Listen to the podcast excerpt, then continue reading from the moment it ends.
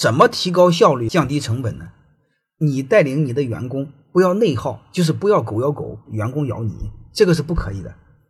咬谁呢？出去咬客户去，这样他就不效率高了吗？这是管理的最基本的一个方向。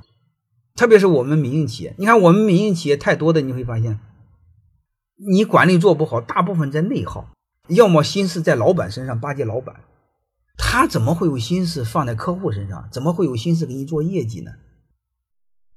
欢迎大家的收听，可以联系小助理加入马老师学习交流群：幺五六五零二二二零九零。